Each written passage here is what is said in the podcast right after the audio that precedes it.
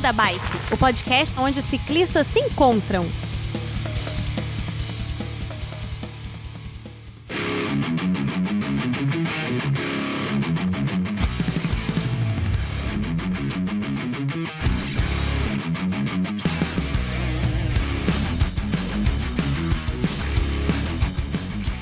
Fala pessoal do Beco da Bike, tudo bem com vocês?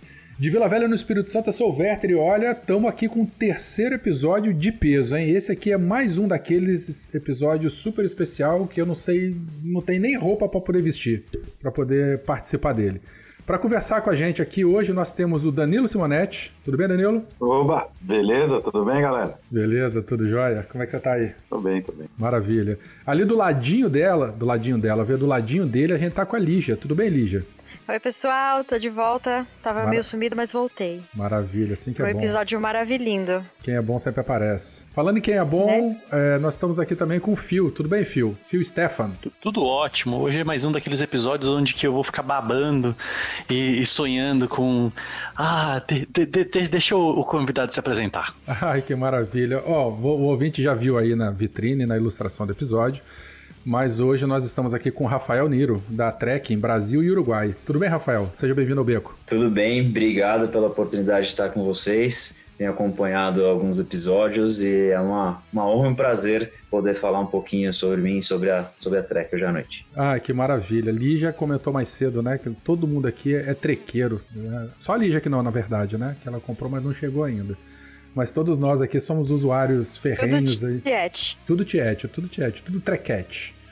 Bom, que bom.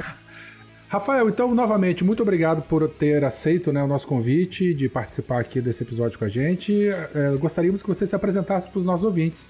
Dizer quem é você, de onde você fala, qual o teu envolvimento, primeiro com a bicicleta, depois a gente fala da marca. É, se apresenta aí, fala pra gente também quando, quando e como você começou a pedalar e qual é a tua bicicleta atual. Bom, para falar de bike, na verdade, é, é, difícil até lembrar quando começou. Esses dias eu estava é, na casa da minha mãe vendo algumas fotos quando eu era pequeno e encontrei as minhas primeiras imagens das competições de BMX no e... antigo, nas, nas, pistas onde, onde hoje é o Parque do Povo. Né?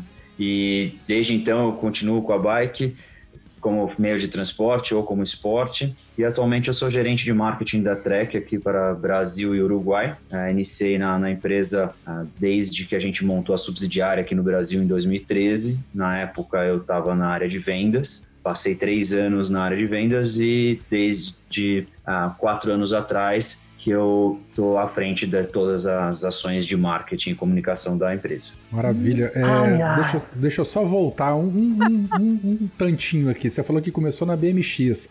Mas começou igual aqueles meninos encapetados assim, tipo com bicicletinha de equilíbrio, ou já pegou a BMX um pouco mais velha assim, na, na adolescência é. e juventude? Não, pior que eu não, eu não lembro de ter tido essas balance bikes, não. Tipo, eu vi pelas fotos, era uma bicicleta já com rodinha mesmo, e depois passei para o Mario 16 uh, ah, para competir. E até era engraçado porque a minha bicicleta era uma bicicleta de, vamos dizer assim, de mountain bike normal de, de moleque. Uhum. E o principal adversário na época era um menino que tinha uma bicicleta toda já de, de performance, com um aro diferente, o pneu um pouco era um pouco mais fino, toda já própria para o BMX. E eu ficava até curioso para saber o que, que, tinha de tão diferente naquela bicicleta. Mas ainda tem alguma relação com a BMX assim ou, não? Aposentou e hoje você tem outra bicicleta? Como é que é? Você tem algum envolvimento ainda com o BMX ou não? Não, com o BMX não. Tipo, andei uma última vez que eu, que eu fui para Califórnia, tentei andar numa pista e as rampas parece que cresceram bem mais do que na época. É, e eu continuo agora pedalando. Eu vou variando de modalidade, né? Eu gosto de participar de, de provas e treinar para ambas as modalidades. Então, eu tenho fazendo bastante prova de triatlo e ciclismo. Então, vamos dizer que a bike que eu mais usei nos últimos anos foi uma Speed Concept, uma de triatlo. Certo. Uh, mas o mountain bike continua no meus, meu dia a dia, nos finais de semana. Eu sempre coloco o mountain bike aí no meio dos treinos. E eu passei bons anos focado só no mountain bike, fazendo as grandes provas de estágio. Então, Cape Epic, Brasil Ride, Swiss Epic, a Andaluzia Bike Race, e tem uma série de provas. Ai, Jesus, que... já tô vendo que você vai ter que voltar aqui pra gente conversar um dia sobre a Cape, porque o pessoal pede pra falar. gente poder, pra gente conversar, né, sobre, sobre essa prova. E, pô, você que já participou, a gente em off aqui, a gente já deixa azeitado aí um, uma próxima, um retorno seu aqui pra gente poder falar dessa Pô, tem competição. bastante coisa para falar. Eu fui para lá já há três anos, eh, um para trabalhar como voluntário e depois dois para competir. Maravilha, ótimo. Então tá bom, ouvintes, é isso que nós temos pra hoje. Vamos falar um pouquinho então sobre a Trek, essa marca aí, lindinha e maravilhosa. Ô Felipe, roda a vinheta então aí. Maravilhinda. Maravilhinda. E vamos conversar. Beco da Bike. Coloque água na sua garrafinha, afivele seu capacete e bora pedalar.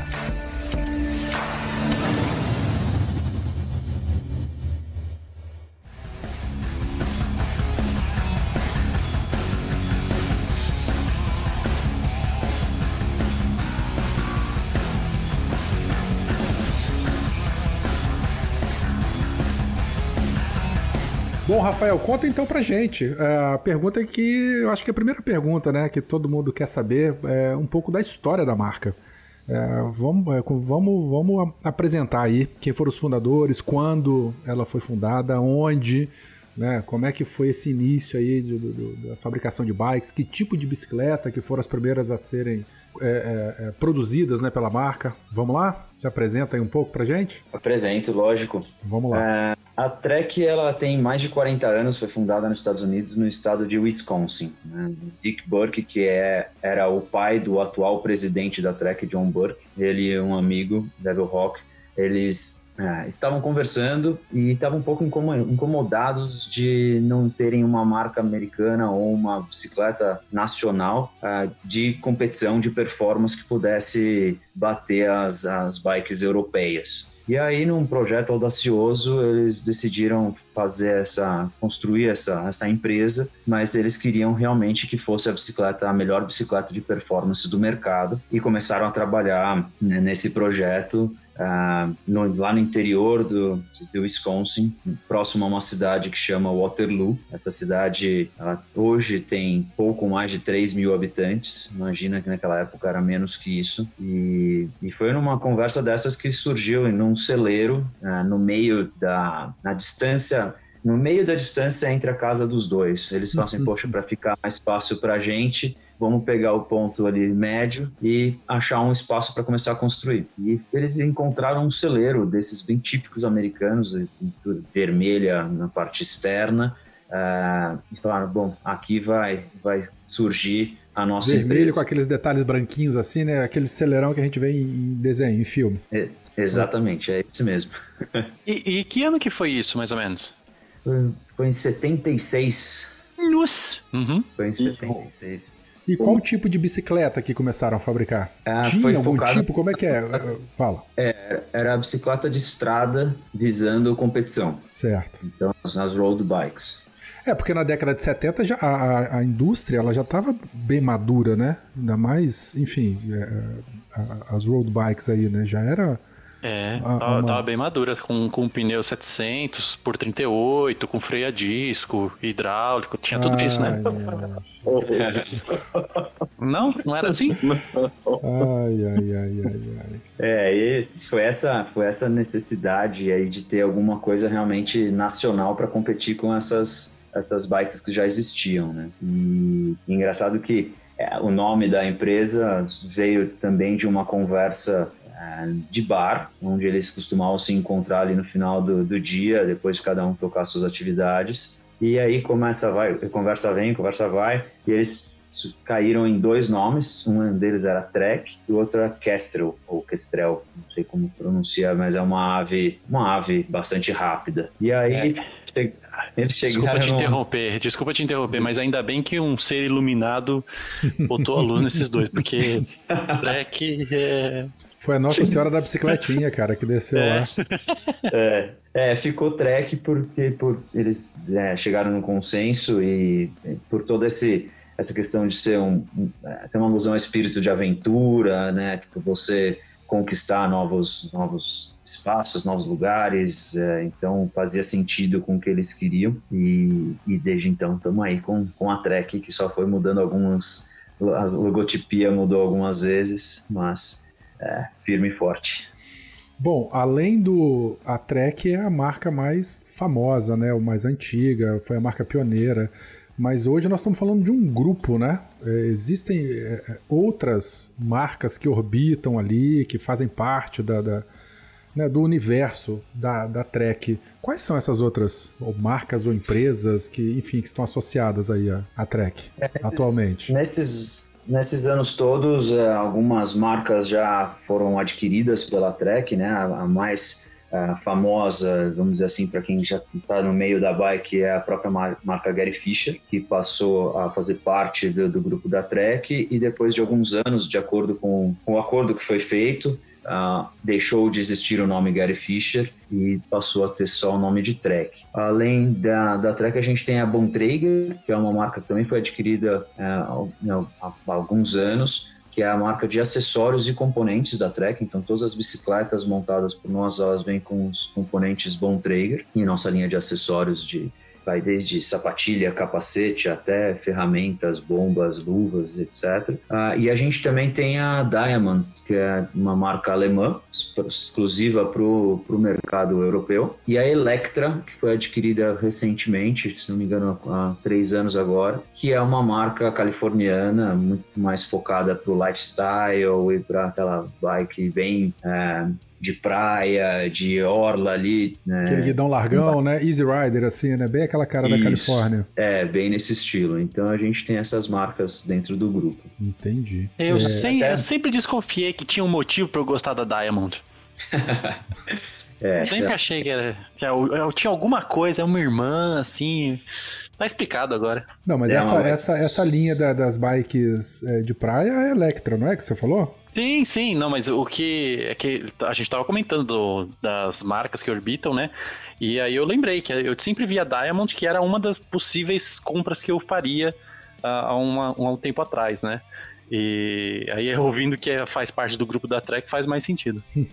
É, a, a Diamond ela tem um foco mais para bicicleta urbana e elétrica. E a Electra, né, ela não necessariamente é uma bike com motor, né? Ela tem a linha também com, com motor, é, mas é, são duas coisas totalmente diferentes.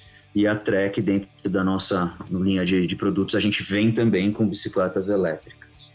Mas a, a Diamond e a Electra, elas estão disponíveis no mundo inteiro, assim, para todos os mercados? Elas são mais focadas em determinados continentes, assim, ou não tem isso? Tem, tem a Diamond só para Europa e a Electra a gente tem, o foco dela é a América do Norte, mas tem alguns países, outros países que também possuem. A gente já chegou a trazer esse produto para o Brasil, mas ah, por algumas características de importação e detalhes do produto, né, tipo, não, não fazia muito sentido trazer a linha toda por enquanto. Então, é, a gente pode avaliar, reavaliar isso em outro momento, mas ah, por, por hora a gente resolveu não trazer. E, Rafael, falando dessas empresas todas, é, o core de funcionários são separados ou é um só para todas essas marcas no, no mundo? A gente tem escritórios em diversos países e fábricas também, né? Ah, agora, se não me engano, está para acontecer já a junção tipo, da- do escritório da Electra na Califórnia ir para o escritório da Trek em Waterloo. Ah, e a Diamond tem uma operação na, na Europa junto com, com, com a Trek, então divide os mesmos escritórios ali por região. A, a Bontrager também é, é- ou é tem um core separado? Também, não, também, é a mesma equipe que trabalha essas marcas. Na mesma linha, o, qual é o, o headcount? Quantas pessoas trabalham para o grupo Trek hoje no mundo? Nossa, eu não vou saber te dizer exatamente, mas são mais de duas mil famílias aí sustentadas pelos nossos trabalhos. E aqui no Brasil a gente tem uma operação super enxuta, a gente tem 14 pessoas na operação só. Rapaz. É, Quer ajuda? Pra dar conta desse mercado, né? Cuidado que tem quatro currículos para entregar para você. O meu é o mais completo. Ai, ai. Ó, chegou agora e tá querendo se sentar na janela. Ai, Lígia. Bom, é, vamos falar um pouquinho do, do, do- do brasileiro. É, eu tô errado em falar que, de, assim, me corrija se eu estiver errado, mas a Trek é a marca carro-chefe do grupo, né? Apesar da gente ter comentado as outras aí, da Diamond, da Electra, da Bontrager e tal. É, tá- é correto afirmar isso? Que ela é, a- é a- é a- Sim, é o guarda-chuva é ali, né? maior. O principal. E falando uhum. da, da, da Trek e do mercado brasileiro, é, existe algum perfil é, mais característico? Tipo assim, o brasileiro gosta de comprar que bike ou que linha é, de, de, de, produtos da Trek aqui? Existe? Vocês têm algum tipo de. Conseguiram identificar alguma coisa assim? Ou a linha é toda pulverizada e brasileiro compra de tudo mesmo? Como é que tá isso? Não, tem uma característica realmente muito forte aqui do Brasil que é na, na aquisição de mountain bike, né? Porque ah, muita gente que compra mountain bike não necessariamente usa a bike para fazer trilha ou para andar em estrada de terra. A gente vê muita gente utilizando essas bikes na, mesmo na cidade para fazer o commute, né, o deslocamento casa-trabalho, coisas desse tipo ou até mesmo aquelas pessoas que têm dúvida de onde vão utilizar a bike acabam comprando uma mountain bike porque ela vai permitir que você ande no asfalto, na estradinha de cascalho, na terra ou na casa de praia, coisas do tipo. Então, o volume maior no Brasil, com certeza, é a mountain bike e a, a Trek é, segue essa, essa tendência, mas, por outro lado, a gente vê que o mercado brasileiro vem começando a amadurecer para as outras categorias, né? Então, a, as bikes de estrada ganhando seu espaço por, por ser hoje o ciclismo ser um esporte né, super bem é, aceito e procurado por diversas pessoas de diversas idades. E em algumas cidades a gente vê também o consumo de bicicletas urbanas ou híbridas, mais geralmente as, as cidades mais planas ou de praia onde tem ciclovia beira-mar, coisas desse tipo. É, eu digo assim, ó, eu ali, eu que tô ali na loja, é, muita gente sabe que existe uma bike híbrida. O pessoal acha que existe ou mountain bike ou speed. Aí pensa, é, não sei andar no speed, acha desconfortável, não sei o que, e simplesmente compra uma mountain bike. A gente está conseguindo mudar bastante isso agora, né? Com as, com as híbridas e as, a, as de garfo rígido e as com suspensão, né? A gente está mudando bem aqui o pessoal. Pelo menos aqui nessa região a gente está conseguindo mostrar para eles que é mais confortável, que vai ser muito mais legal eles andarem numa híbrida do que numa mountain, né? A gente põe para experimentar as duas e eles falam: Nossa, eu nem sabia que existia esse é, meio termo e saem felizes, tá? Eles estão mudando bastante aqui na cidade agora. É, esse, esse é o papel principal da loja e por isso que a gente é, continua sempre valorizando tanto a nossa frente de vendas, que são os lojistas, justamente porque a, a, venda de uma bicicleta é uma venda consultiva, né? Então, se você conseguir extrair realmente algumas informações do, do consumidor e, e souber para qual finalidade ele está procurando uma bike, você vai com certeza uh, oferecer um melhor produto e a experiência de uso da bicicleta pelo consumidor vai ser muito melhor. Olha, eu é, quero dizer certeza. que a, a Trek já teria tido 300 bicicletas fixas compradas por mim, mas não tem nenhuma. Ela não oferece, não, Fio? Como é que é? Não tem, não? Poxa, eu fico chateado. A gente já teve, a gente já teve na linha as bikes de pista. Na, na época não eram bikes fixas para urbanas, né? Era uma bike de pista. E vou te dizer, sinceramente, eu não sei porque não está mais na linha. Desde que eu comecei a trabalhar com a marca, já não tinha mais. Você você estava comentando aí, né, que a, a, o público, né, ele ficava nessa, ou é o speed ou é o mountain bike e tal, mas a gente sabe ali, já bem comentou, que existe um meio termo enorme aí, né, de outros produtos que podem ser é, adquiridos e tal. E nessa pegada eu não posso deixar de perguntar da questão da Gravel, das bicicletas Gravel. É, pergunto porque nós três aqui somos usuários, nós temos inclusive a mesma bicicleta, o Fio copiou a minha bicicleta, inclusive, o Danilo copiou a do Fio. Cara de Mas, pau. É, mas assim, é... quando que surgiu a ideia de trazer esse modelo das Gravel, da, da Trek, aqui para o Brasil? É uma coisa recente? É uma coisa que vocês testaram lá fora? Quando que assim, acendeu a luz, acendeu o gatilho de que, poxa, vamos, vamos trazer essa linha aqui para o Brasil? Ah, na verdade, a gente é, a gente, sim, a gente tem esse contato com os próximos lançamentos é, com bastante antecedência. É, e na época, quando esse modelo foi lançado, toda a história que vem por trás desse produto é, bastante interessante, né? Mas como outras linhas de produto também que a gente trabalha, a gente sempre traz, faz um trabalho bastante cuidadoso, vamos dizer assim, para saber que tipo de produto a gente bota na linha brasileira. E, e a Checkpoint foi uma, uma, uma um produto acertado. Maravilhoso. que bom, vocês gostam. Ela realmente ela tem alguns, umas, algumas características, alguns atributos que diferenciam bastante ela da concorrência.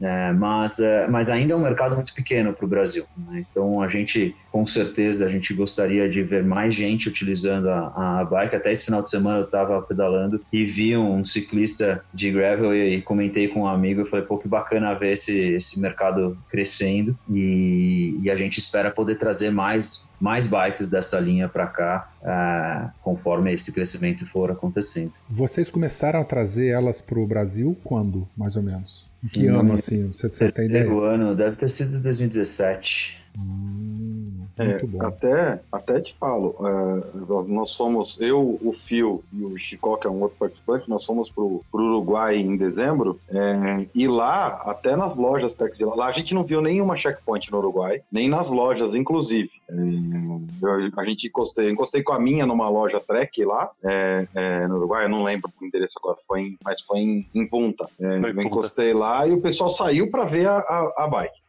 que curioso. É, a gente, até só voltando um pouquinho que eu esqueci de comentar, né? A gente teve, antes de trazer a Checkpoint, a gente trazia as bikes de cyclocross. Ah, sim, sim. A gente tinha a versão dela em alumínio, a versão em, em carbono, e aí a gente depois surgiu, surgiram as bikes de gravel. Porque são características totalmente diferentes, né? Então, uma muito mais focada para é, viagens, aventura e poder carregar equipamentos é, e acessórios. A outra ela tem uma geometria completamente diferente voltada para a competição, então é, é, uma outra pegada. Uhum. E questão do Uruguai, a gente assumiu a, a operação do Uruguai recentemente, não faz nem um ano, foi metade do ano passado, que passou da, de um distribuidor que traz, levava as bikes lá para o Uruguai para ser uma subsidiária da Trek, debaixo do guarda-chuva do Brasil. Uh, e isso faz bastante diferença, né? Quando você tem a subsidiária, você consegue uh, ter mais facilidade e mais uh, oportunidade de, de oferta de produto. Então, com certeza, vocês vão começar a ver outros outros produtos que, que o pessoal do Uruguai não tinha acesso, agora vão começar a ter. Então, talvez na época, se vocês voltarem lá, talvez tenham uma checkpoint. Ah, não pro Uruguai, a gente tá na frente. É, temos que ir pra lá, né, quando voltar eu aqui. pra lá de novo. E eu vou com vocês. Já, só que eu saio pedalando aqui de Vila Velha. Pego vocês no meio do caminho.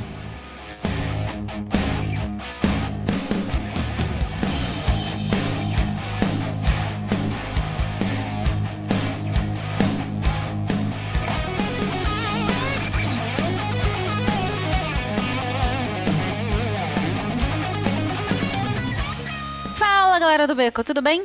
Aline e Chicó invadindo mais um episódio para poder dar os recadinhos de sempre para vocês. Fala, Chicó. E aí, no clima? No clima. Beleza? Tô aqui tomando uma cerveja, tomando uma cerveja Colorado Apia. Olha! E gravando com vocês. Muito boa essa cerveja. Super indico. Eu gosto Colorado dela. Apia. É boa, é boa. Eu tava comendo um Hum. brownie. Hum, minha bem? sobrinha faz esse brownie fica bom pra caramba. É bom pra Ela faz e vende na faculdade. Olha só que legal. Aí eu perguntei, é, levanta uma graninha, eu perguntei, tu vende por quanto? Isso aí é um pedação, assim, generoso, tipo, três dedos, sabe? Negócio grandão. Uhum. Aí ela, 3, 3,50. Eu disse, quanto? Ela, 3,50. Ela faz medicina, estuda lá em Foz do Iguaçu. Nossa. É, eu disse, minha filha, se você for, fizesse um negócio desse, viesse vender aqui em São Paulo, podia cobrar 7 reais por baixo que a turma pagava aqui. É verdade. Pior que é mesmo. Principalmente em prédio que tem condomínio de empresas, tá ligado? Como um, tem um prédio, um condomínio aqui chamado Business, que, putz, velho, a galera come e voa isso aí.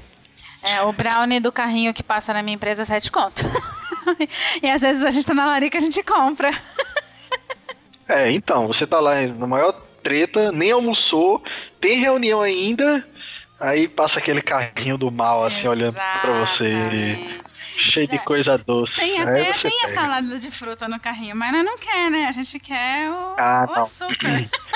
A, a empresa que eu trabalho começou um- uma campanha de comer saudável e tal, e o carrinho passa só com a salada de fruta, com as coisinhas é, integrais e tal, não sei o que. Só que eu já tenho. O cara do carrinho já é meu chegado, né? E aí eu já colo no ouvido dele assim, cadê a- o proibidão? Aí ele abre embaixo do carrinho, tira aquele pão de batata, tá ligado? Aquele pão de batata, aquele pão de. de nossa, velho. Aí eu disse, ah, é isso aí. Aí pego o pão, pego calabresa, croissant, recheado com. Nossa, é com é bom chocolate, quatro queijos. É, então, é só violência. Aí eu dou aquela pistolada usando a iFood e tchau. É super rápido. Esse processo todo demora 3 segundos. Excelente. Mas vamos embora falar, dar os recados antes que a gente seja expulso bora. da função? Pode começar. É, bora. Contigo hoje. Bom, galera, os recados, os recados de sempre, né? É, falando um pouco do Beco da Bike Regenerativo, você vai lá e pode fazer seu comentário no anchor.fm barra Beco da Bike. Uhum. É um feed novo mesmo, é isso aí.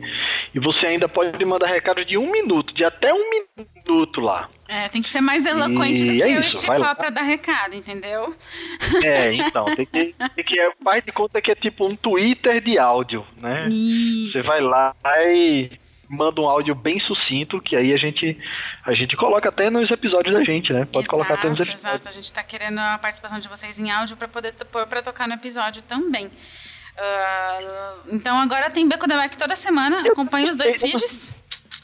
É, eu, eu não sei se seria interessante a gente a gente ter um número para receber esses comentários via WhatsApp. Ai, a gente tem que a ver com o seu Werther. Não sei não. Werther. Entra pauta. Vamos discutir isso aí, Werther. Eu gostei da ideia. O pessoal do Alociência tem isso. É, todo mundo é mais fácil, né? Todo mundo já tem o WhatsApp ali na mão, salva nosso número. Uhum. A gente cria uma conta, uma conta business. E aí a turma manda os áudios e a gente só faz encaminhar. Mas, ideia, legal. mas ideia não é. vamos ver isso aí, vamos ver isso aí, vamos pôr em prática esse trem. E, além de acompanhar o Becos no, tanto no Regenerativo quanto nos episódios de sempre, você pode ajudar a gente compartilhando no, os episódios do Beco nos seus grupos de pedal, no Zap, no Face.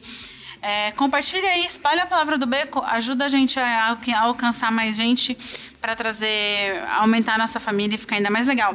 E se você mandar no, no seu grupo alguma coisa, tira um print e marca a gente lá no arroba Beco da Bike, que aí a gente acaba repostando para agradecer você ter ajudado a gente a espalhar a palavra do Beco.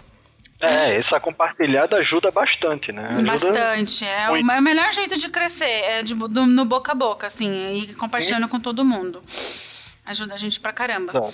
E quem tiver podendo, a gente tem o nosso PicPay, uh, que é a partir de uma passagem de Transcol. É três e pouco, Chicó? Acho que é três e pouco. Procura... É 3,40 no, no universo de Werther, lá no planeta Terra dele, de Vila Velha. custa 3,40. Mas Isso. pode, pode depositar mais se quiser. Pode. É para ajudar a gente a cobrir é um o servidor, a edição, uh, os equipamentos, tudo ajuda a gente bastante. É só procurar a Beco da Bike lá no PicPay, tá bom? E para poder dar aquela forcinha pra gente. Dá o cashback é, só pra gente. Tipo, ganhou, pagou um boleto e ganhou um cashback, manda pra gente que já ajuda. Boa ideia. Boa ideia. Gostei da ideia do cashback. Eu vou pedir cashback pro povo também. Boa. Ó, oh, gente, também tem o Bazar do Coração. Se você tiver com aquela peça velha, aquele componente antigo, trocou algum componente da sua bicicleta, não quer mais, você acessa lá no Facebook, busca lá por, busca lá por Bazar do Coração. Uhum. Beco da Bike, você vai encontrar. E entra lá, compartilha, apresenta a peça de onde vem. Não é para venda, não é para nada disso, não é para fazer comércio lá. Isso. Mas assim, dependendo né, da peça, uma coisa muito cara, você pode colocar lá e negociar com a pessoa lá. E assim, coisa simbólica, não é para ganhar dinheiro, entendeu? Exato, Mas para você também não ficar no, entre aspas, prejuízo, fecha aspas, então você vai lá, coloca aquele valor ali, camarada na brodagem, compartilha, manda seu. A gente aprova lá e pronto, entra na, na, na, roda para o pessoal lá do, do do Bazar do Coração pegar sua peça e tal. É bom porque gira, né? Não fica aquele negócio entulhado em casa. Entendeu? Exato. Fica... Aproveita que não tá podendo sair de casa e desin... desentralha essa casa aí que eu sei que você tem coisa parada para doar. Exato. Vai lá na garagem, naquela caixa velha e cata uns troços lá, tira foto, não precisa ser uma foto fantástica de Instagram não, tira uma foto, posta lá e a gente compartilha. Exato. Inclusive Beleza? tem uma, um monte de roupinha fitness minha que eu pus para doação lá e o povo não, não quis tudo ainda. Hum. Quem quiser umas roupas fitness de menininha, tem algumas coisas lá também, tá? eu ganhei uma, eu ganhei um short de ciclismo de uma amiga minha, a Thaís, Um grande beijo pra Thaís. Beijo, ela tá no Thaís. grupo do Telegram também. Né? Ela não, não comenta muita coisa, mas ela lê alguma coisa lá. E ela me deu esse short e eu tô usando até hoje. Ah, que legal.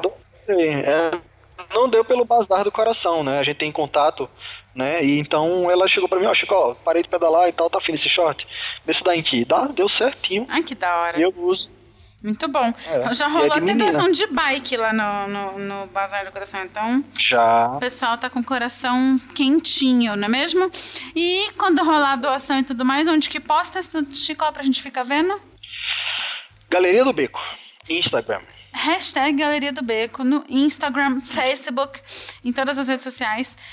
Posta sua foto pra gente ver, né? E fica por é dentro do que. pra gente ficar sabendo o que vocês estão aprontando por aí.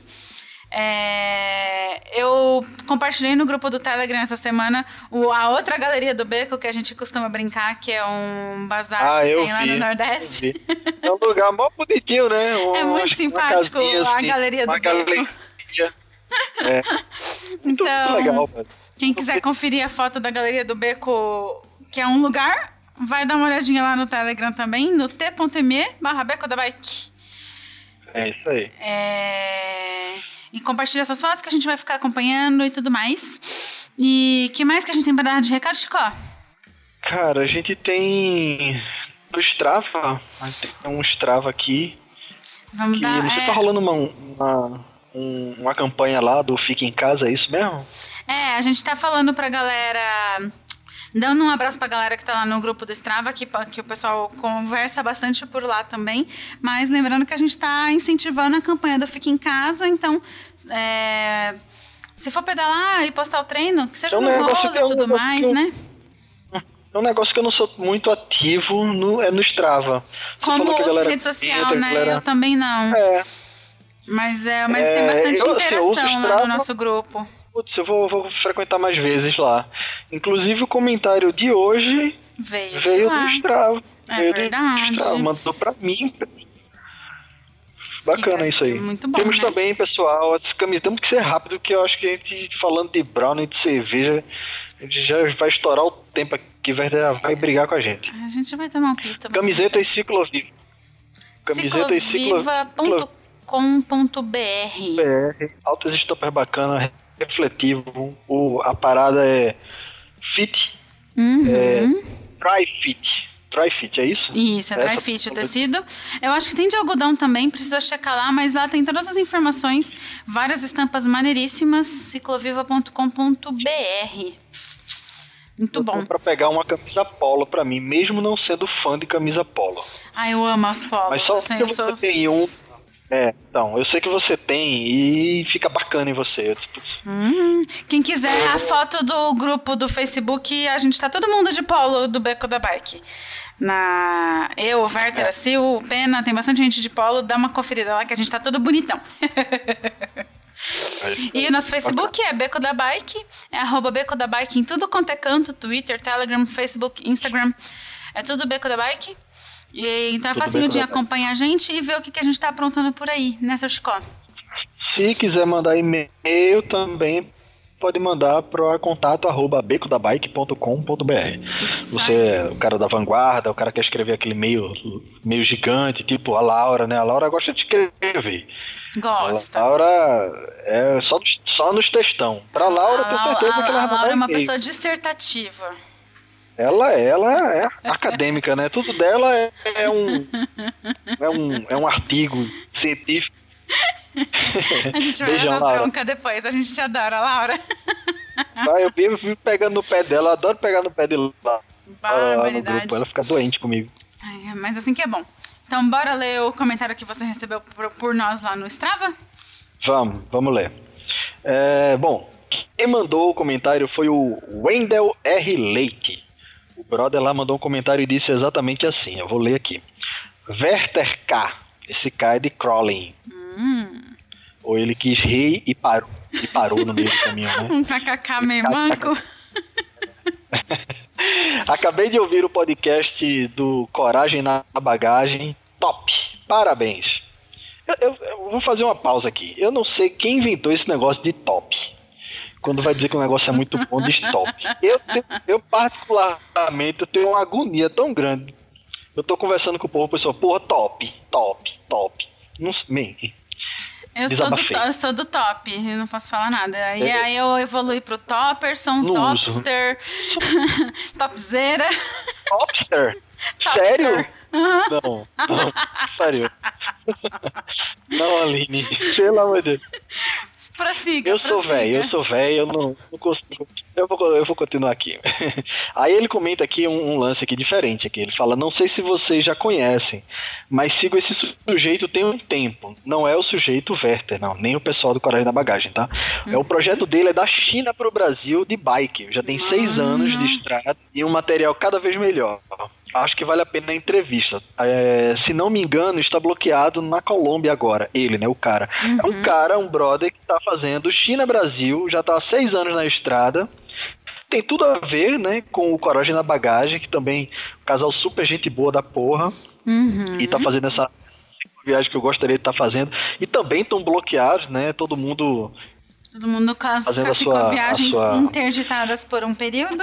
É, parado por causa desse isolamento, então todo mundo é, comportado isso, fazendo isso, isso. Então, Mas agora seguiu o Aurélio Magalhães, né? É, o Aurélio Magalhães, é youtube.com barra Aurélio Magalhães, tudo junto. Boa, vamos pôr o link no é, post, inclusive, povo. Uma conferida lá. Desculpa, te cortei, Chico. Eu ia dizer que todos Não, os links mas... que a gente cita estão na postagem, então, no, no, no nosso site, o becodabike.com.br, tá? Ah, eu sei que é, às vezes a galera entra só pelo, pelo feed do podcast, mas se quiser algum link que a gente citou, alguma coisa, alguma referência que a gente cita durante o episódio, tá tudo lá no, na postagem do site, tá? Importante lembrar. É isso aí. Se quiser me xingar, me xingar também, fica à vontade, tá lá, redes sociais, Telegram, tá tudo lá. Mas xinga com amor, sejam gentis nos comentários.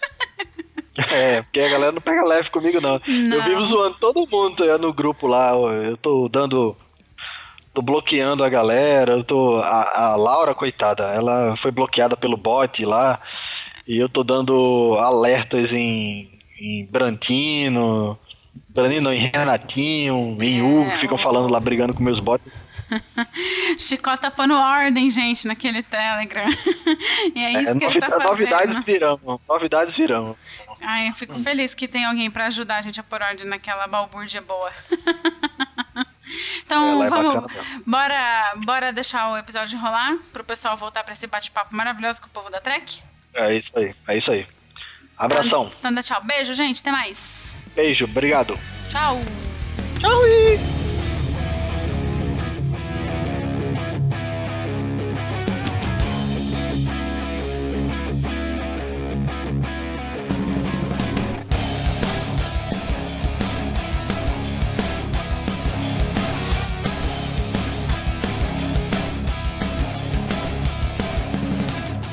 É, falando em, em, tecnologia, a Trek sempre traz bastante coisa, agora tá com a linha nova, FX. É, ano passado a gente falou do, do, do como é que chama o Isostrut da Super Caliber. Como é que funciona a, o desenvolvimento tecnológico de uma bike da Trek? É, que que, vocês têm parcerias com até outras empresas, empresas de corrida, como a como funciona isso, Rafael?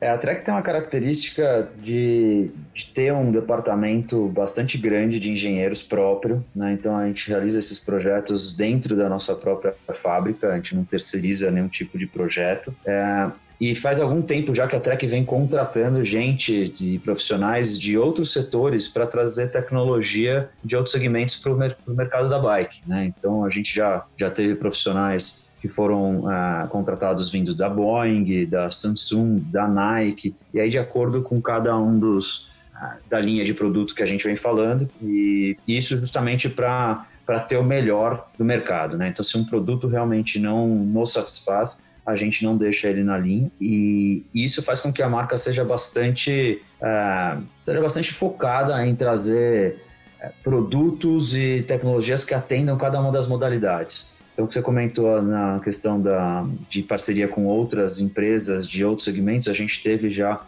a parceria com a Penske em suspensões. Então era uma, uma triangulação entre Fox, Trek e Penske para fazer com que as, tivesse uma suspensão que performasse e reagisse uh, com tanta eficiência quanto um carro de Fórmula de Fórmula 1, por exemplo. Uh, a gente tem uh, na Super Caliber, que você mencionou, o Isos Trust, é uma suspensão completamente inovadora e única, né? E só a gente tem esse, esse projeto e a gente começou, até colocou essa bicicleta num outro, numa outra categoria, porque muita gente não sabia dizer se ela era uma hardtail com um pouco de suspensão ou se ela é uma full suspension com uma, um curso menor. Uh, e isso, na verdade, foi uma evolução da Pro Caliber que tinha o ISO Speed, que também, também deixava a bicicleta uma hardtail com flexibilidade ou uma full suspension com características de hardtail. Então, uh, essa preocupação vem desde sempre, né? Desde o começo, quando eu mencionei no, no, no começo do episódio, falando da, da vontade de ter produtos que performassem muito bem. E aí essa tecnologia vai sempre descendo para as bicicletas de entrada, conforme a gente consegue aprimorando a questão de custos e materiais, né? Isso é muito legal, né? Que se você tem é, é, uma tecnologia que sai hoje, hoje top de linha, você consegue, sabe falar mais ou menos quantos anos demora para ela, ela ir passando para as linhas é, é, mais de entrada? Ah, não, não tem uma regra, né? Mas ah, vou te dizer que cada bike nossa já está sendo projetado já com pelo menos quatro anos de antecedência. Então, ah, no plano inteiro já está sendo previsto de quanto tempo essa bicicleta ela precisa ficar no mercado para se consagrar, ser testada e aí desenvolver fornecedores e tudo mais. Ah, mas não é uma, uma regrinha de quanto tempo precisa ficar. Ah, entendi. Beleza. É, agora é uma, uma, pergunta que eu não sei se você vai saber responder, porque é mais parte da construção do quadro, alguma coisa assim.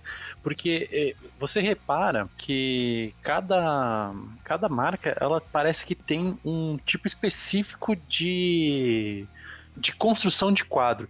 E eu gosto muito do da Trek, que não é aquela coisa redonda, comum, né? De, do, dos quadros, seja de, seja de alumínio ou de carbono.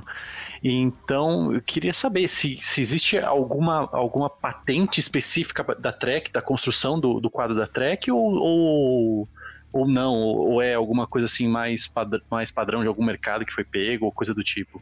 É, tem, tem. Todas as nossas tecnologias são realmente patenteadas, né? Então a construção de um quadro envolve muitos é, fatores e muitos setores da empresa e são feitos testes e mais testes e protótipos até chegar nesse quadro final, uh, não só envolvendo questão de geometria, mas também de material, de tipo de soldagem. Uh, nos quadros de carbono o direcionamento da trama faz com que a bicicleta ela fique mais resistente ou menos resistente, mais pesada ou menos pesada, e até o tipo de carbono que é utilizado, né? A gente tem algumas bikes nossas das linhas de alta gama que utilizam carbono, um carbono específico americano, que não pode ser, ser extraído, não pode ser, ser, sair dos Estados Unidos ah, em, na, em, forma de lâmina, né? Então ele tem que ser utilizado lá mesmo e, e, todas as sobras, vocês têm que reportar as sobras do carbono e tudo mais. Então é muito interessante você ver. A gente tem alguns vídeos no YouTube mostrando os testes e o desenvolvimento de algumas peças, de a quantidade de testes que são feitos de exaustão e, e de é, é, diferentes protótipos até chegar no modelo final. É muito bacana. Modelo final que isso aqui é maravilhoso. Mas tá, desculpa, é, é, meus momentos de. de... Fio, menos, fio, menos. Desculpa, é, eu não consigo. Tem uma pergunta aqui que eu, que, que eu quero saber: o que, que é PD? PD? Produto de desenvolvimento, não? Pesquisa e desenvolvimento. Pesquisa e desenvolvimento. Obrigado. É, não, Sim. mas ele já, já, já, respondeu lá em cima, falando dos, dos funcionários da Boeing afins. Não, sei lá, né?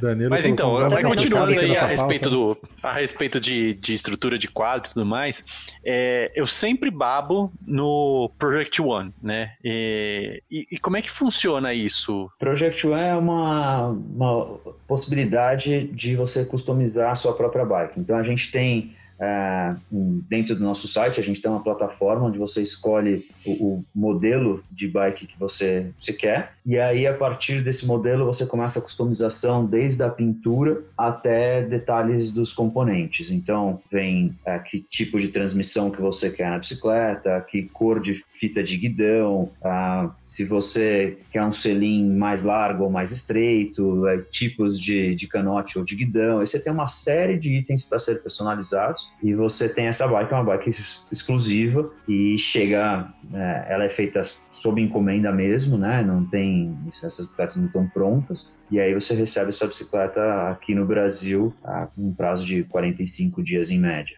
Então fez aqui, vai direto para os Estados Unidos lá, bateu lá na fábrica lá, Isso, aí ela tipo, recebe você... uma etiquetinha com o meu nome e vai ser montada do jeito que eu quero. É, você tem até a possibilidade de escrever alguma coisa no quadro, então às vezes você tem é, uma hashtag que você quer colocar, quer colocar o seu nome, o nome de algum familiar, você pode personalizar nesse nível. Vou colocar um chupa-fio assim ó, no meu quadro, bem grande.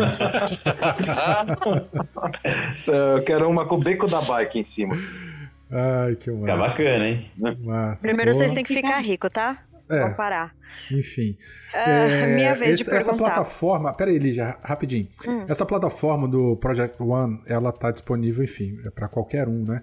Mas os modelos das bicicletas são os mesmos também para todos os continentes ou dependendo do local, ou, ou, existe uma adequação lá no que é oferecido? Depende do mercado também. A gente tem quase todos os modelos que os Estados Unidos têm, uh, mas uh, também de acordo com, com a demanda. E assim, tem, tem bikes que, que aqui realmente não, não faz, fazem muito verão para o nosso público e a gente acaba não disponibilizando. Beleza. Liginha, pergunta aí. É, a Trek tem uma linha de ensino à distância exclusiva para os funcionários da loja, né? Para, os funcionários das lojas. Como que funciona? Quais as vantagens de ter esse tipo de ferramenta, o Trek U?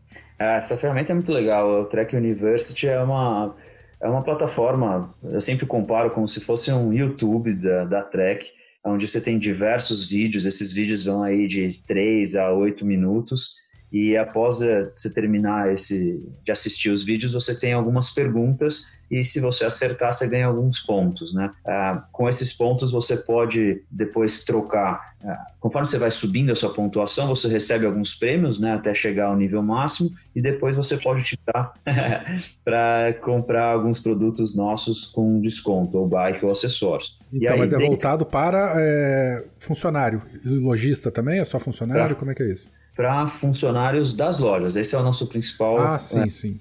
dessa plataforma. Justamente para fazer um treinamento, né? E aí tem conteúdos diversos. Você tem treinamento de produto, tem técnicas de vendas, você tem uh, uma série de, de recursos que podem ser utilizados na, no dia a dia da loja e, e os números são, são bastante significativos uh, no quanto você melhora as sua, suas vendas se você tiver um funcionário ou um, uh, um dono de loja treinado pelo Trek University. Eu quero fazer é, uma pergunta faz uma sobre diferença... isso faz uma diferença bem grande é, a venda de uma bicicleta antes e depois de, de assistir alguns vídeos. Faz é, uma vídeo capacitação mesmo, Lígia? Você sim, como usuário. É sensacional, sim.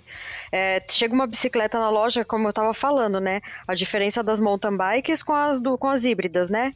Depois Sim. que eu fiz esses cursos, eu sei vender melhor, uma e outra. Antes eu não saberia. Antes, para mim, simplesmente era uma com pneu de de cravo e outra com pneu mais lisinho. E pronto, agora não. Agora a gente já sabe especificar exatamente para o cliente qual a diferença entre uma e outra, me levar ele para fazer um test drive e, e, fazer ele sentir essas diferenças, entendeu? Realmente é, é sensacional os, os cursos, né? Porque são muitos. É, é muito bacana, porque, porque até você, além desses de produto, né? Você, como eu falei, de técnicas de vendas, então é, como abordar um cliente, como você reagir de acordo com o perfil de cada cliente, né? Então você tem diversas situações e ali te, te dão dicas de, é, de como reagir, de como abordar, de, do que responder, como oferecer tal produto, como saber se aquele cara, né, aquele cliente, ele está mais direcionado para um tipo de, de bicicleta ou outra. É muito interessante. É, muito eu queria dar uma Fio, sugestão para esse programa, porque assim, eu acho que as pessoas que dão dão dicas do que responder nas provas deviam ganhar ponto também, viu, Lígia? Não adianta ficar mandando perguntinha pra mim pra eu te responder depois, tá? Ah, é? Vou ter, que, vou ter que fazer chamada oral, então. É, isso aí. Eita! Quer dizer que Lígia tava fazendo o EAD lá e tava consultando o coleguinha. Hum, Lógico, Parece, né? Para, Nossa, conquistei chama- meu Wavecell sozinha. Bom, a Tre... Fala, fala. Eu, eu, é que chegou aqui num ponto que é o elefante na sala. O elefante branco na sala. Eu não queria falar sobre isso, mas chegou o momento, né? Lá vem. Ai, ai. E essas desgraças dessas bicicletas elétricas? Para, cara. Perder um monte de ouvinte. Faz isso não. Bicicleta elétrica tem seu falar. público, cara. Eu vou te falar, é, ano passado, né, lá na, na Copa Internacional de Mountain Bike em Araxá, foi a primeira vez que eu experimentei uma bike elétrica realmente em pista, né, pedalando num circuito de cross country. E é impressionante, assim. É, primeiro que assim, toda vez que você testa uma bike elétrica, quem voltar sem um sorriso no rosto, aí é, tá, tá alguma Tá coisa. mentindo. É, tá mentindo. Pô, mas não fica fácil ah, demais não, cara. conceito, hein? Mas não fica fácil demais não, você fazer na, na, É, bike é uma outra categoria, é uma outra categoria totalmente diferente. Assim, é um outro esporte, tipo, é vontade de ter as duas bikes e fazer as duas provas, porque na minha experiência, por exemplo, eu não estava nem um pouco treinado para cross country e me inscrevi lá para competir. E o mais interessante foi que tem um trecho de, de, de subida, vamos dizer assim, uma reta, como eu vou explicar? Uma subida não técnica, tá? Uma estradinha. Sim, sim.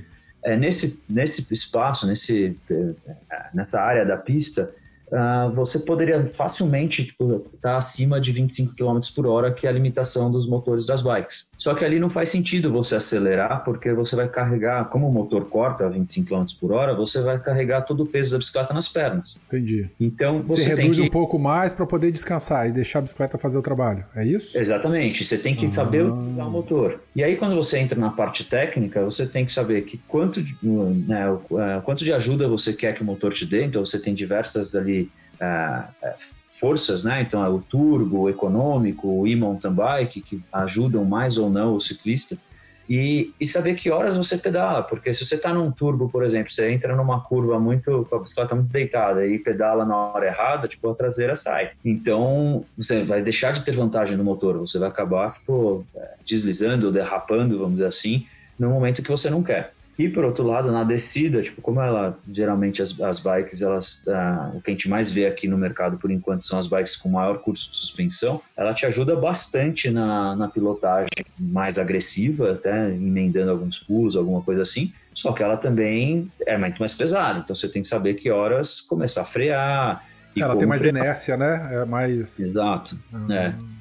Então ela é completamente diferente, assim, se a gente está falando de mountain bike. E aí quando a gente entra para a linha de estrada, ah, a gente vê pessoas comprando esse tipo de bike porque não querem ou não conseguem mais ter a performance que tinham, mas querem continuar pedalando com seus amigos. E isso é uma coisa que na Europa já vem acontecendo, né? E a gente acha que super estranho e tal, mas tem muita gente. E a gente tem também uma, uma bike que ela, ela praticamente é, é uma bike de estrada normal, com, ela pesa pouco mais, uh, por volta de 13 quilos. E, e, ela tem um motor que, quando desligado, você não tem uh, arrasto nenhum. É como se você não tivesse nenhum tipo de engrenagem ali segurando a bike. Então você pedala normalmente, e aí esse motor, essa bateria, como ela é menor, você só tem alguns minutos de autonomia, que engano são 45 minutos de autonomia. Então você está naquela subida final, naquele trecho final do treino, você precisa de uma ajuda, você não está conseguindo acompanhar o pessoal, você consegue ter uma ajuda. E em todo o restante do percurso você pedala uh, uma bicicleta um pouco mais pesada, mas Uh, com, com, características muito semelhantes a de uma bicicleta normal. Eu, eu, lembro quando eu tava. Ele comentou aí da Europa, né? Eu lembro quando eu tava lá na, na parte do. Ah, eu vou ser meio besta agora, mas desculpa, desculpa, hum. ouvintes. Você pode botar o selo babaca aí. Mas quando eu tava subindo os Alpes lá, teve uma hora que passou um, um senhorzinho, mas o cara passou num pau. Mas eu olhando assim, eu, como? Como? Isso é uma subida? Isso não tem como. Aí foi depois que eu fui para pensar, não, só pode ser elétrica aquela coisa. Aí chegou lá na frente, o velhinho tava lá parado, de boa. Não, não era elétrica, não.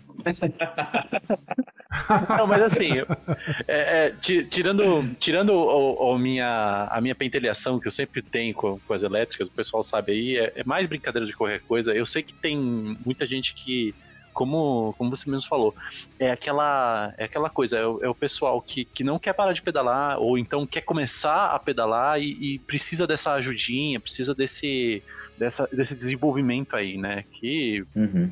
seja por problemas no, no joelho, seja por problemas de, de idade, seja por problemas, sei lá, qualquer coisa, né? É. Seja é... por vontade. É, é, não, vontade não. Mas assim. Te dá, é... te dá umas possibilidades até maior, às vezes, porque a gente aqui vai, vamos falar perto de São Paulo, se você vai fazer uma trilha ali no Japi, você está com um condicionamento que você vai subir uma vez para depois se divertir na descida, com a bike elétrica talvez você faça duas, três vezes o mesmo percurso. E, você é, vai. O pessoal do downhill deve adorar mesmo, né? Porque downhill. É. É, Ele pega mais velocidade, inclusive. Né? É, sobe é. empurrando. Ó, ó, o mercado aí, ó. ó o mercado aí. e, e, o que, que a gente tem? Bike elétrica tem as, as mountains, né? As bikes de mais alta performance. E dessas urbanas, a Trek pretende, ou tem lá fora, de repente, a gente não conhece? Alguma? Na verdade, na verdade a gente já tem aqui. A gente tem a linha DS, que é, é a do esporte que é uma, é uma bike bastante versátil, ela, ela já vem com... Vem com a Verve também, a Verve ela, tipo, é outro modelo urbano, e a gente tem a Land Plus, que é uma bike que ela é mais, vamos dizer, mais parruda, tipo, ela tem um pneu um pouco maior, tipo, ela, ela tem mais estrutura para grandes distâncias de commute. Então a gente tem uma linha bastante extensa, tanto urbana, de mountain bike e de estrada. E você sabe que eu sou casado com uma, uma Trek U aqui e não sabia, né? Tomei uma bronca aqui agora que ela olhou para mim e falou, mas tem um monte! tá vendo? Você não faz a, a, a Trek University com, com a sua esposa? Dá nisso aí. É, não podia copiar Mas assim, é né? que eu, eu tava dando aquela volta toda porque é, a gente tá nesse momento crítico aí, né, mundial, e que diferentes países aí estão apontando a bicicleta como um, um, meio de transporte muito mais seguro do que um transporte público que você tá efetivamente em, em muito contato direto com as pessoas, né? E, e a bicicleta elétrica muitas vezes serve, seja, seja pra, como meio de transporte definitivo ou uma entrada para realmente uma bicicleta manual, vamos dizer assim.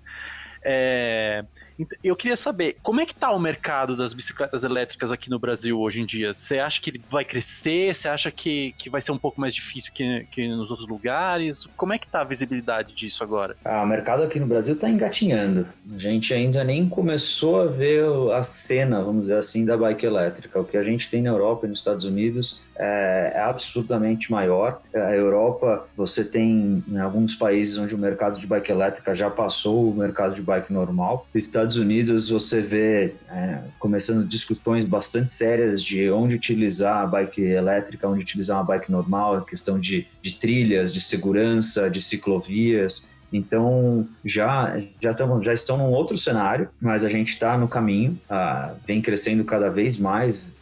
Acredito que não só para a Trek, mas todas as marcas é, tem visto isso, né, esse mercado bastante aquecido. E, e daí eu achei muito legal você, você comentar sobre essa situação atual, é, que não envolve só, só a Trek, mas em si o uso da bike como uma, uma opção e uma solução para alguns problemas que a gente vê atualmente e no nosso dia a dia, né? Então a gente lançou hoje, dia 18 de, de maio, a gente lançou a campanha Go by Bike. É, a Trek faz alguns bastante tempo já que vê a bicicleta como solução, uma solução simples para grandes problemas uh, do mundo, seja desde uh, obesidade, poluição, uh, trânsito nas cidades.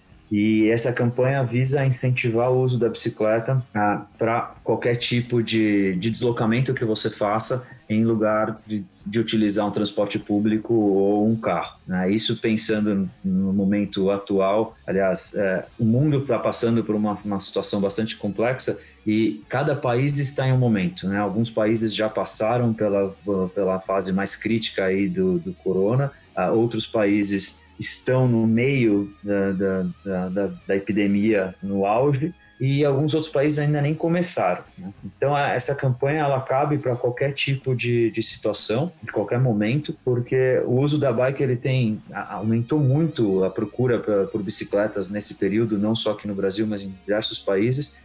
Porque as pessoas se sentiram é, na necessidade de ter ou seja uma bike infantil para poder é, levar as crianças para a quadra ou para o espaço que tem no prédio para poder pedalar, sem ter que envolver diversas outras pessoas, fica uma coisa só entre família. Algumas famílias que têm uma segunda casa ou moram em algum condomínio viram a bicicleta como uma forma de é, praticar atividade física sem, sem ter a possibilidade de ir para uma academia, né, que, que frequentavam com, ah, constantemente. Uh, e algumas pessoas utilizando a bicicleta realmente para ir para o trabalho, aqueles que ainda precisam ir para o escritório, ou até para uma farmácia, para o supermercado. Então a gente está incentivando o uso da bike, seja a forma que for, e nas condições que puderem. Né? Então, se o teu país ou se a sua cidade não permite que você saia na rua, uh, que fique em casa, utilize a bike para treino indoor, no rolo, que também aumentou muito a procura de equipamentos para esse, esse, tipo de, de, uso. Eu sei uh, bem. Todos sabemos, é. né? É, a gente vê gente, assim, tem gente próxima que nunca pensou em ter bicicleta e resolveu comprar rolo, bicicleta e pneu pro rolo e sapatilha nova e coisa de tudo quanto é jeito para pedalar. Exatamente. É. É, a gente até comentou num episódio um pouco mais antigo que nós gravamos aí, eu acho que o Danilo tava lá também, né? A gente podia aproveitar essa oportunidade para dar um reboot, né, da forma é, de como a gente utiliza a bicicleta, né? Aproveitar também que muitos governos já começaram a dar incentivo para compra ou manutenção de bicicleta, estão né? revendo aí a questão de ocupação do espaço urbano e sei lá, né, vai que na Verterlândia tem esse reboot aí, as pessoas começam a pensar de uma maneira mais, mais racional né, no uso das cidades. É, até, até também o, o pessoal está fazendo, esse incentivo está rolando porque você diminui a concentração de, de, de pessoas é, em transportes de massa, né? É, e aí foi até o que aconteceu no meu caso, né? Eu, eu sou muito bem servido de transporte público para ir para o trabalho, tem o metrô, tem o ônibus que vai direto, tudo. É, e quando começou a, pandemia, quando estava lá fora ainda nem se falava direito aqui, eu voltei aí de bike para o trabalho e desde então só de bike para o trabalho. É, não voltei mais a, a, pegar transporte público. É, é com, com certeza. Tipo, isso é bastante favorável e a gente espera que, que isso realmente seja um movimento que não, não dure para agora. Inclusive, a nossa campanha não é uma campanha é, pontual, é um esforço como eu disse, independente de marca, a gente quer ver pessoas em cima da bike. E essa campanha chama Go by Bike, né? E a gente estimula as pessoas a trocarem uma viagem de carro por uma bicicleta, né? por uma viagem de bike postar uma foto e marcar os seus amigos é, como se estivesse desafiando ou incentivando a pessoa a fazer o mesmo, né? Muito e bom. Aí... Ouvinte, então aqui, ó, desculpa te, te cortar, o Rafael, mas aproveitando Imagina. o gancho.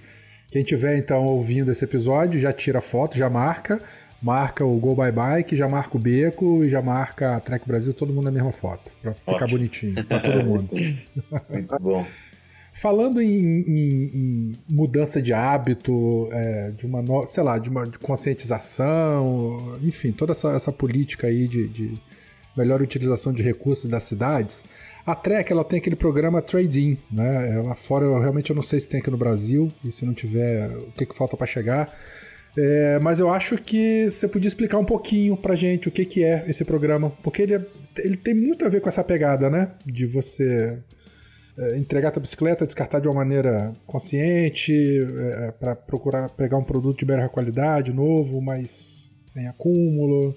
Você explica um Exato. pouquinho como é que é? É, a gente tem diversos programas que, que são desenvolvidos na, nos Estados Unidos. Um deles é essa, esse de, de, troca de bike, então você poder levar a sua bicicleta usada uh, e ter um incentivo para a compra de uma bicicleta nova. E essa bicicleta usada ela é destinada para outras pessoas que, que possam utilizar essa bike. Aqui no Brasil, a gente infelizmente não, ainda não conseguiu implementar alguns desses projetos às vezes até mesmo por uma questão é, burocrática, fiscal, que, que impede a gente de fazer é, esse tipo de ação com tanta facilidade, né? De até mesmo de saber a procedência da bicicleta, se você for incentivar que a bike seja trocada em uma bike shop. Mas a gente vê os nossos lojistas fazendo bastante isso, né? Pelo menos a, na possibilidade de, de dar como em parte de pagamento a bicicleta usada para pegar uma nova. É, mas a gente pretende, tipo, aos pouquinhos começar a estimular algum tipo de coisa desse tipo, não só esse tipo de projeto, mas também ah, como outros de, de, de incentivar a construção de trilhas, de uh, ajudar na, na, na viabilização de, de, de, ciclovias.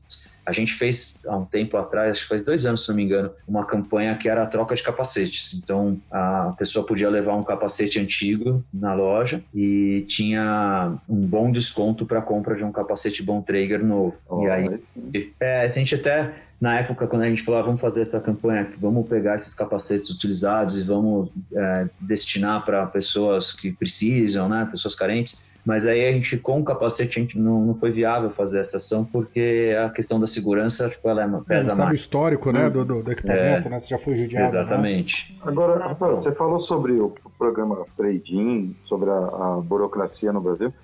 Não sei, é, e você, a Trek como uma marca de fora, que importa tudo que é seu... E os impostos aqui no Brasil? O que, que é, é a Trek fala, acha disso, né? É, aí é, esse é o ponto mais delicado, né? A gente, vamos dizer que a Trek a gente participa bastante forte junto com a Aliança Bike, que é a nossa representante aí no governo pleiteando alguns benefícios para o mercado da bike. Então a gente vem bastante próximo, fazendo um trabalho grande para mostrar e, e, tentar reduzir essa carga tributária que a gente tem tão grande. Aí ah, a gente vem avançando, a Aliança vem fazendo um trabalho muito bom. E Sim, acompanha bastante a questão é, da Aliança Bike. Né? Vamos continuar o trabalho para ver se a gente consegue chegar em alguma, algum cenário um pouco melhor. Muito bom. Esperamos isso, né? Todos, né? Tomara. Todos. Ainda mais com esse dólar alto aí, Jesus amado. Por um lado, né, a expectativa é que tenha um aumento no mercado, né, por conta de toda essa, essa, essa convulsão que a gente está passando, mas aqui no Brasil, caramba, né, com essa, essa crise econômica, com essa loucura que tá. É, pra, que, que, que vai... difícil é, é tentar explicar para americano ou para europeu como que funciona aqui o Brasil, né? Que cada dia é uma surpresa. A gente vive numa montanha russa e, e tem que olhar para a nossa operação diariamente e tomar as decisões muito rápido, né? Para o impacto de toda essa questão cambial, política, tributária, que não, não impacte na, na saúde da empresa. Pois é, mas vamos falar de coisa boa aqui. Ah, em 2019, a Trek ela ganhou né, um prêmio é, é, por conta do seu comprometimento com igualdade de gênero. É, você explica um pouquinho essa história para gente? Ah, isso foi muito legal.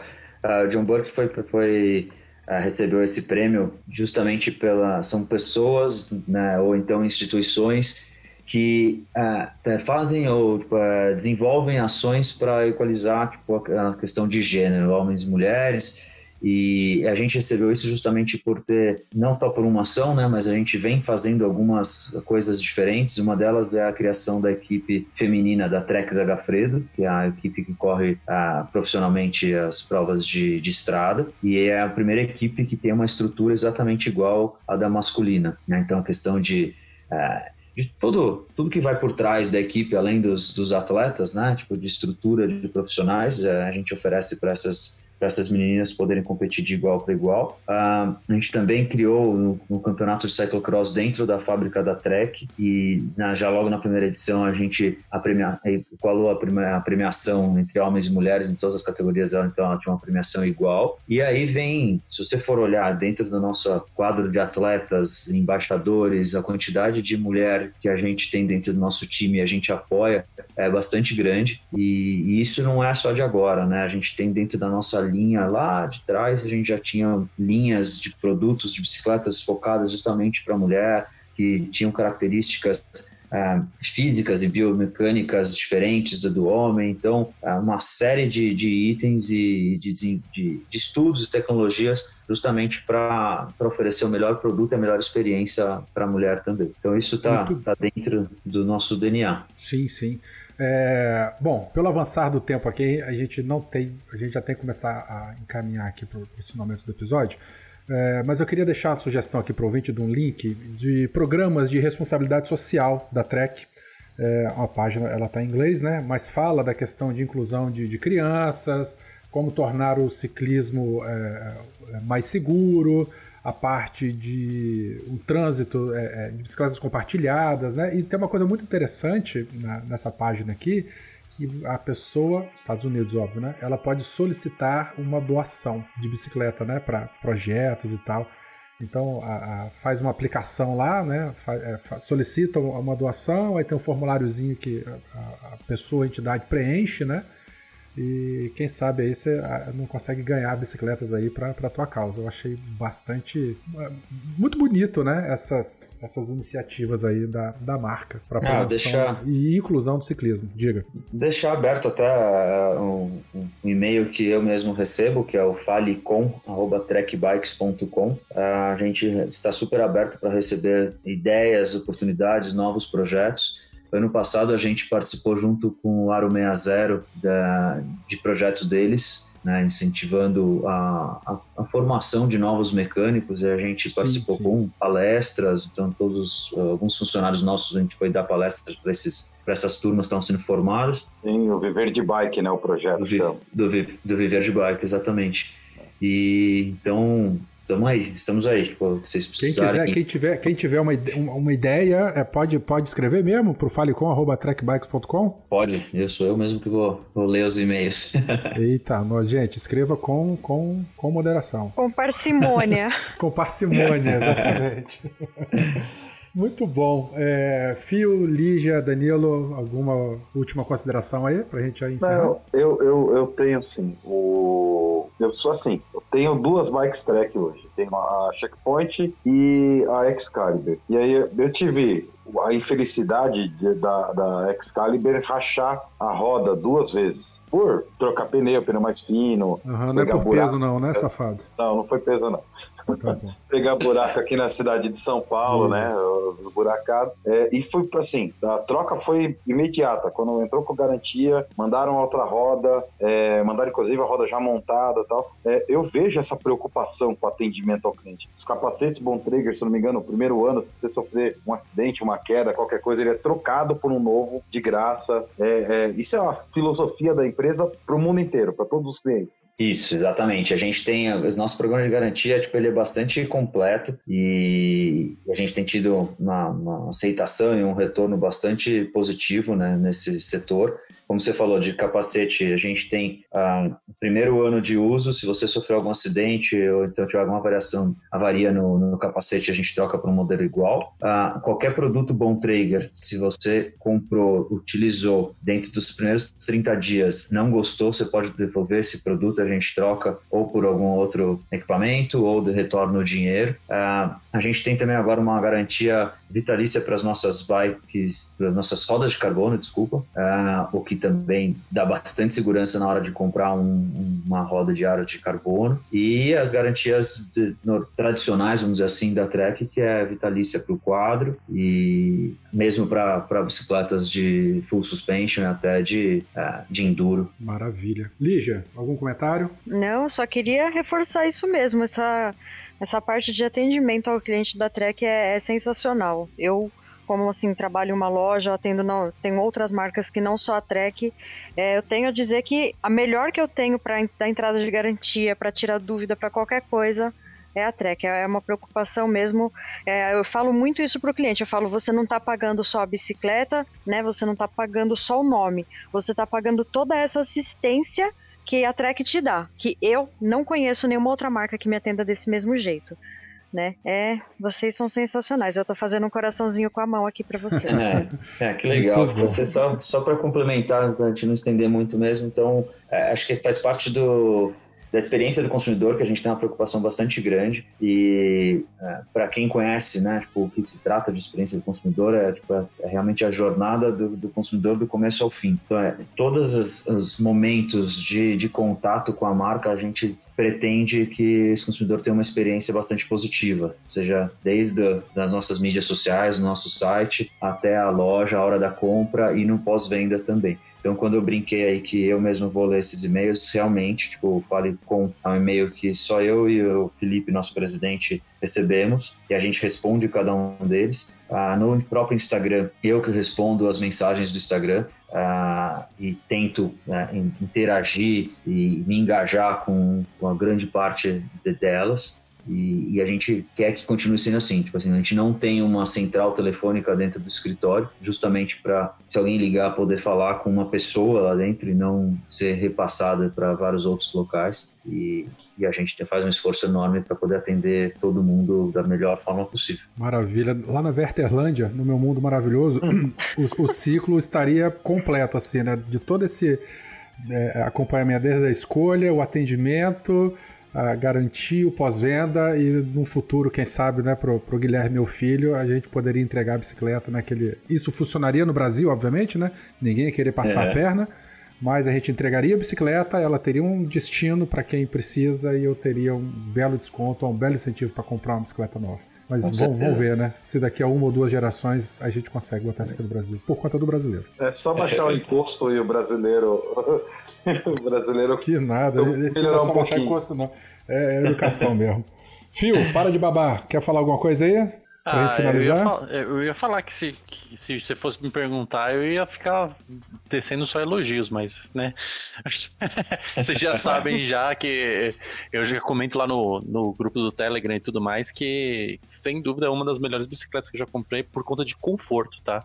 Eu, eu, assim como o Danilo, tenho duas bicicletas. Uma é a Gravel, também checkpoint e a outra é uma, uma Speed a 1.0. E tenho essa Speed 1.0 tem Cara, quanto tempo tem? Acho que já tem uns. De 2017, anos. mesmo ano que eu peguei a Excalibur. Ah, é? Mesmo ano que eu peguei a Excalibur. Então, três anos, três anos, e assim, a única coisa que eu queria fazer nela é dar uma pintada, porque o, o quadro tá meio machucado, assim, né? Mas por conta da garantia vitalícia, pode deixar assim, não tem problema não. Maravilha. Então é isso. É... Rafael, muito obrigado novamente pela tua participação aqui. Eu acho que conseguimos trazer um conteúdo bastante interessante aí para o ouvinte que já é consumidor e para quem está pensando em comprar uma bicicleta, né? É, reforçando o que a Lígia comentou, o que a gente comentou, não é só comprar um produto, né? Tudo aquilo que está associado à marca, né? A cultura da marca. E, e a Trek, ela, ela consegue cativar a gente, né? Bastante nessa, dessa maneira. Ouvintes, então é isso. Muito obrigado por ter acompanhado a gente até esse momento. Espero que tenham gostado do episódio. É, dúvidas, críticas, sugestões, entre em contato com a gente no contato arroba becodabike.com.br. O Rafael ele deixou a, o, o, o falecom arroba trackbikes.com. Como a Lígia comentou, comentem com moderação e parcimônia. E é isso. Vamos dar tchau para os ouvintes? Tchau, gente. Tchau. Tchau, obrigado. Tchau, pessoal. Até a próxima.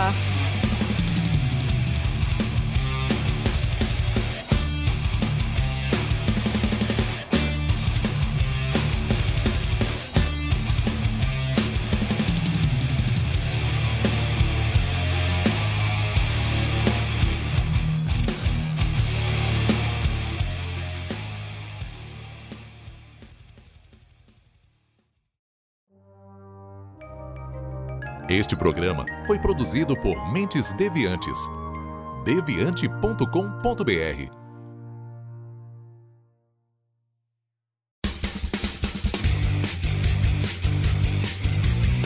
Cortes, edição de podcast.